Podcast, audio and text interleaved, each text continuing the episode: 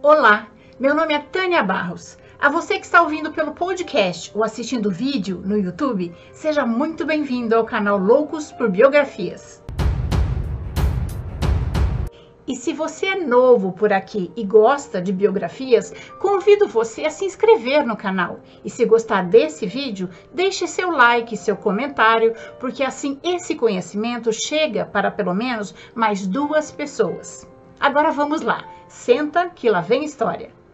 Hoje vamos conhecer a biografia do patrono da educação brasileira, um dos pedagogos mais prestigiados do mundo, o educador e filósofo pernambucano Paulo Freire. Essa biografia foi um pedido feito nos comentários pela seguidora do canal Vera Lúcia. Excelente sugestão, Vera. Mais um brasileiro que vale a pena conhecermos a história. Paulo Freire foi o brasileiro que mais recebeu títulos honoris causa pelo mundo. Ele é muito conhecido no mundo inteiro. Ao todo, Freire foi homenageado em 48 universidades nas Américas e na Europa. Além disso, mais de 350 escolas ao redor do mundo levam seu nome. Mesmo assim, Paulo Freire foi alvo de críticas do mentor do bolsonarismo, o escritor Olavo de Carvalho, e do próprio presidente Bolsonaro, que disse que Paulo Freire era um energúmeno. Chegou a ser chamado de doutrinador comunista e inimigo da nação recebeu críticas da esquerda também, por ser contra o aborto. O rechaço a Paulo Freire não é exclusividade desse governo, nem tampouco recente. Iniciou em 1961, quando Freire tornou-se diretor do Departamento de Extensões Culturais da Universidade do Recife e realizou com sua equipe as primeiras experiências de alfabetização popular, que o levou a constituir o método Paulo Freire. Mas o que é mito e o que é verdade em relação a Paulo Freire? Por que ele se tornou tão odiado por parte da direita? Para entender melhor esse assunto sem apologia política e sem entrar no mérito de quem é contra ou a favor a Paulo Freire, o que vamos conhecer hoje é a sua história, sua biografia. Segundo Freire, a educação deve ser participativa, democrática. A escola não deve se formar só para o trabalho, mas para a cidadania, para que o povo participe da construção da nação brasileira. E isso supõe a construção de princípios, valores e ética na formação do cidadão, como está na Constituição Federal e na Lei de Diretrizes e Bases da Educação Nacional. A educação, a formação e até a alfabetização inicial precisam passar pela cultura por ser cultural, a educação também é política, não no sentido partidário, mas de discutir e entender sobre a vida em sociedade e no mundo. Freire destacou-se por seu trabalho na área da educação popular com adultos pobres. Por seu empenho em ensinar os mais pobres, Paulo se tornou um exemplo, uma inspiração para gerações de professores, especialmente na América Latina e na África. Apesar de todo o reconhecimento à vasta obra de Paulo Freire, ele ainda é mais lido fora do Brasil. Paulo Reglus Neves Freire nasceu no dia 19 de setembro de 1921, em Recife, capital do Pernambuco. Filho do capitão da Polícia Militar Joaquim Temístocles Freire e da dona de casa Edeltrudes Neves Freire. Era o caçula de quatro irmãos e o único que pôde estudar. Sua família fazia parte da classe média, mas Paulo vivenciou a fome e a pobreza na infância, durante a Depressão de 29. Essa experiência o levou a se preocupar com os mais pobres e a construir o seu revolucionário método de alfabetização. Entrou na Universidade do Recife para estudar direito e também estudou filosofia da linguagem. Apesar disso, nunca exerceu a profissão. Deu aulas em faculdades e fez trabalhos pastorais por mais de 10 anos, por meio da Ação Católica em Recife. Em 44, casou-se com Elza Maia Costa de Oliveira, sua colega de trabalho. Juntos tiveram cinco filhos: Lutgardes, Joaquim, Maria Cristina, Maria de Fátima e Maria Madalena.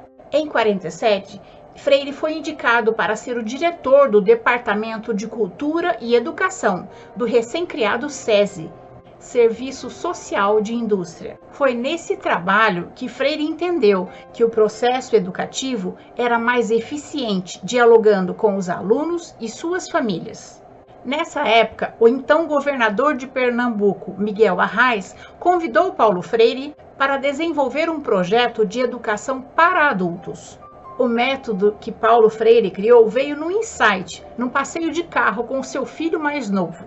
O garoto de apenas dois anos viu uma placa e leu em voz alta a palavra Nescau e cantou a música que ouvia nos comerciais. Paulo ficou impressionado e passou a explorar a relação entre o som e a imagem, usando palavras geradoras que faziam parte do dia a dia dos seus alunos, como cimento, tijolo, máquina, e os conceitos que eles vivenciavam, como o trabalho e a pobreza, eram debatidos.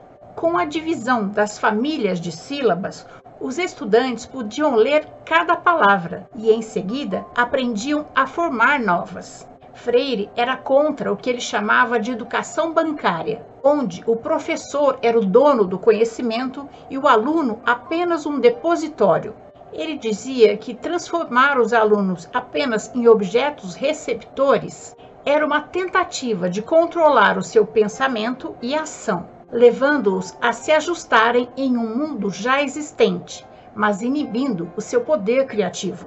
Segundo Freire, as pessoas não devem aprender apenas ler letras, mas ler o mundo, a partir de uma perspectiva crítica e autônoma, a educação tem que ter a participação do educando.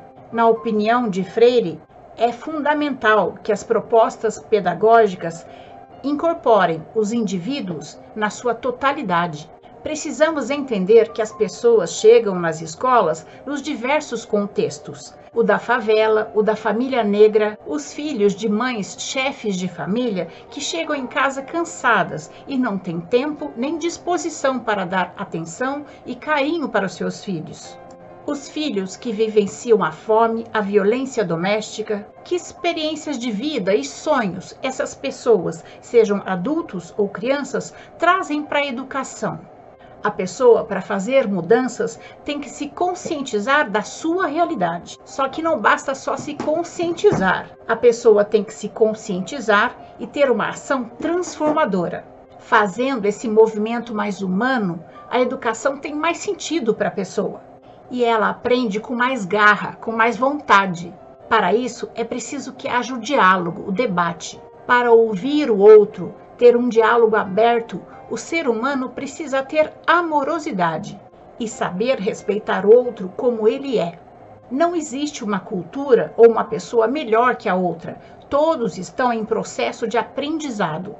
Por isso, outro conceito usado pelo método Paulo Freire é a docência, que é a capacidade do professor ensinar e aprender com os alunos o então governador do Rio Grande do Norte, o conservador Aloísio Alves, também chamou Paulo Freire.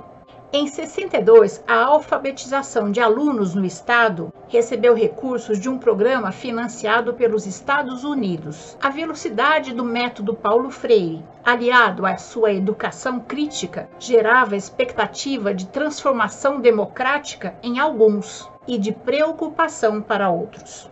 No início dos anos 60, o Brasil vivia um clima de polarização política e crise institucional. Jânio Quadros foi eleito presidente com uma base conservadora e oito meses depois renunciou ao cargo.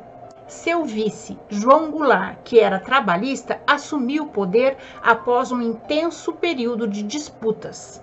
Paulo Freire ficou nacional e internacionalmente conhecido quando em 63, em Angicos, no Rio Grande do Norte, usando o seu método dialético com seu grupo de pedagogos, conseguiu alfabetizar 300 cortadores de cana em apenas 45 dias. A aula de encerramento do curso de Angicos aconteceu no dia 2 de abril de 63 o presidente João Goulart, ou Jango, como era chamado, e o general Castelo Branco, comandante do Quarto Exército, estiveram lá e viram de perto os resultados do projeto. Em resposta aos eficientes resultados de Angico, o presidente João Goulart, em janeiro do ano seguinte, aprovou a multiplicação dessa experiência a nível nacional. Decretou a criação do PNA, Programa Nacional de Alfabetização, usando o método e coordenado por Paulo Freire. O PNA tinha como meta alfabetizar 5 milhões de analfabetos adultos. Lembrando que naquela época os analfabetos não podiam votar.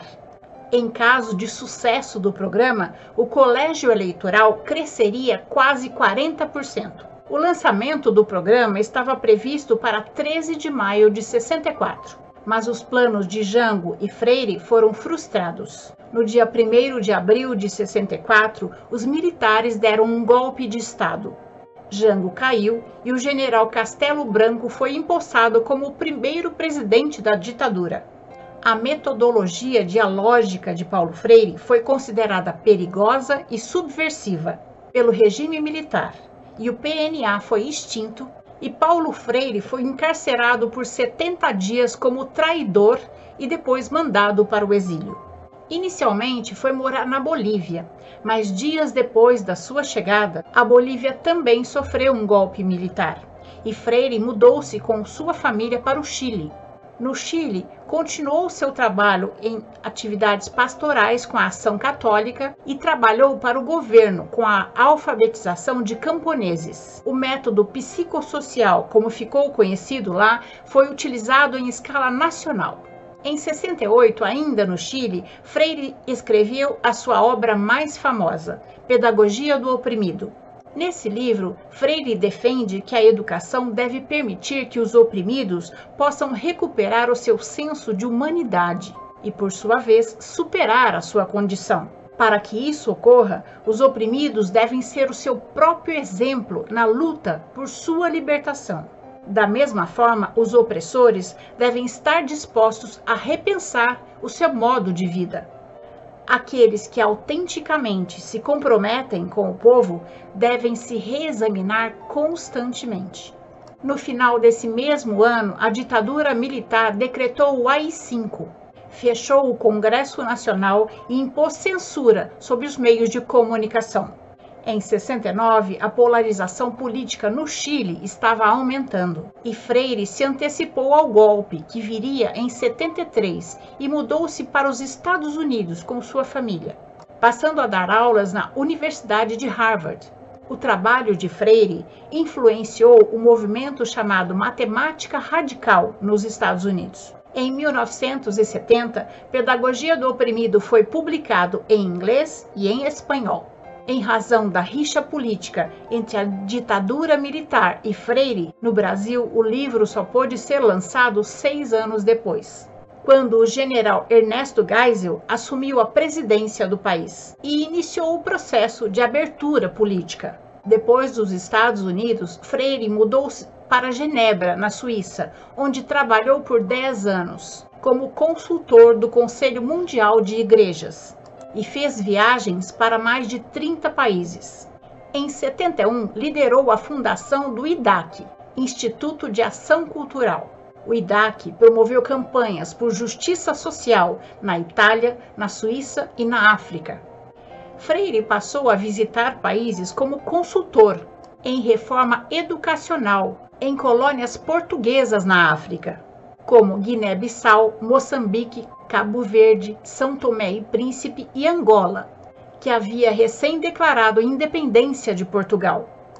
Por meio do IDAC, Paulo promoveu programas de alfabetização para os contextos locais e defendeu o processo de descolonização desses países. Na África do Sul, as ideias e o método de Paulo Freire foram fundamentais para o movimento de consciência negra, muitas vezes associado à figura de Steve Biko, que lutou contra o apartheid na África do Sul enquanto Nelson Mandela esteve preso. Mas Steve Biko acabou sendo assassinado.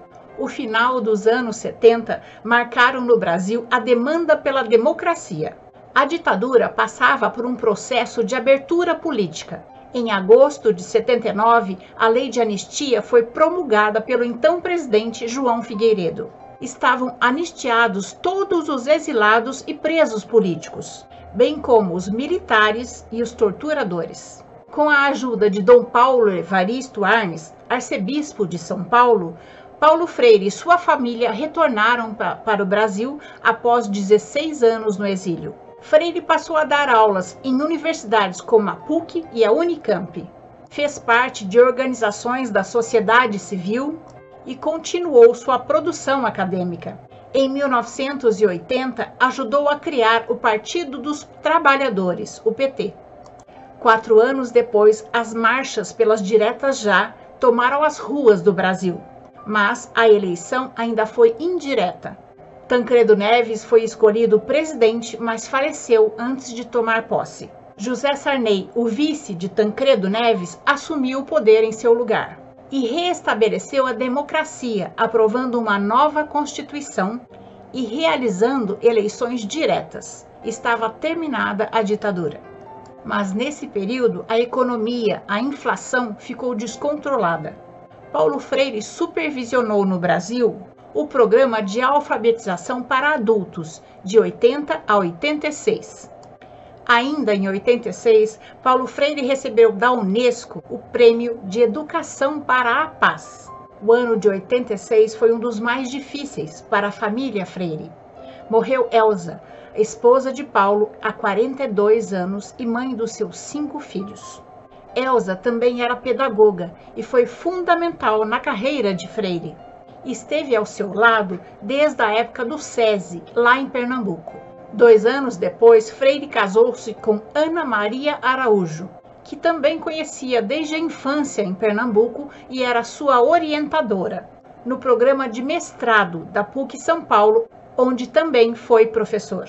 Quando recebeu o título Doutor Honoris Causa da PUC de São Paulo, Paulo Freire dedicou a memória de suas duas esposas, dizendo que ambas foram importantes para sua carreira. No dia 5 de outubro de 88 foi promulgada a nova Constituição Federal, conhecida como Constituição Cidadã, que é a que rege todo o ordenamento jurídico até hoje. Sua promulgação foi marcada com o discurso de Ulisses Guimarães, que era deputado federal e participante da Assembleia Constituinte. A Constituição Cidadã fez 30 anos em 2018 e é um marco ao direito dos cidadãos brasileiros, por garantir as liberdades civis que tinham sido tiradas pela ditadura e dar deveres ao Estado. Nesse mesmo ano, políticos de esquerda foram eleitos em várias capitais do país. Em 88, Freire foi nomeado secretário da Educação da cidade de São Paulo, no governo de Luísa Erundina, e criou o MOVA, Movimento de Alfabetização de Jovens e Adultos, que até hoje é adotado por inúmeras prefeituras e instâncias de governo. Em 91 foi fundado o Instituto Paulo Freire, que já tem projeto em vários países e está sediado na Universidade da Califórnia, em Los Angeles. Paulo Freire continuou em atividade até o dia 2 de maio de 97, dia em que faleceu, em decorrência de um ataque cardíaco. Apesar de ter sido chamado a vida inteira de comunista, Paulo Freire não era comunista, ele era um socialista cristão, ligado à teologia da libertação, uma tendência progressista da Igreja Católica. O Estado brasileiro, por meio do Ministério da Justiça, no Fórum Mundial de Educação Profissional de 2009, realizado em Brasília, fez o pedido de perdão pós-morte à viúva e à família do educador, assumindo o pagamento de reparação econômica.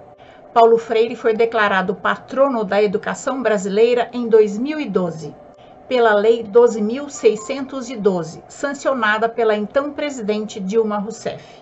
Duas pesquisas feitas em 2016 demonstram o impacto de Paulo Freire a nível mundial. A primeira, uma pesquisa da London School of Economics descobriu que Pedagogia do Oprimido, que foi traduzido em mais de 20 idiomas, inclusive em hebraico, é o terceiro livro mais citado mundialmente na área das ciências humanas.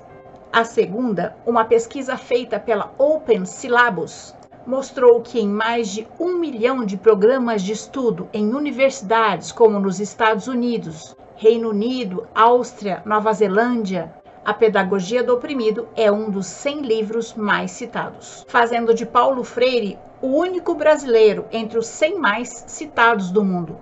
E o segundo melhor colocado no campo da educação. Até hoje, Paulo Freire é considerado por especialistas um dos principais educadores da humanidade.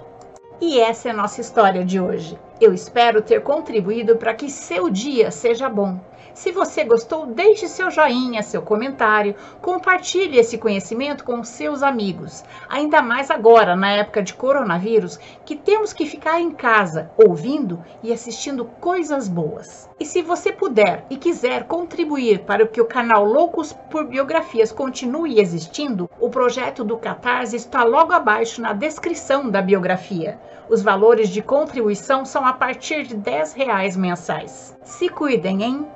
Não se coloquem em risco, não coloquem as outras pessoas em risco. Se puderem, fiquem em casa. Até a próxima história.